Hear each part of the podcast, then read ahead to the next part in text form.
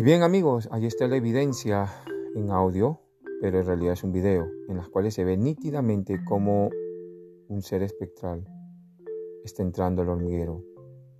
Si nosotros vemos el video de nuestro amigo Javier, podemos ver que no hay nadie. Es decir, Javier está en una realidad alterna en la cual estamos nosotros, sí, pero él no nos puede ver. Y él puede alternar con esta realidad. Eh, es por eso que él pudo tomar el libro. Es decir, en el año 2027, es decir, el robo ya se realizó, ya se realizó, porque nosotros estamos en el 2021 y en el 2027.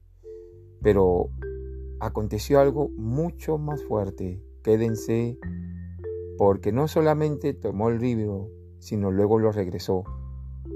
En medio de una grabación en vivo, señores y señores, en el hormiguero.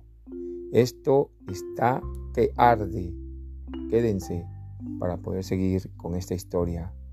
¿Qué está pasando realmente? ¿Somos parte? ¿Estamos siendo observados? ¿Y nuestro amigo Javier es víctima de lo que sigue?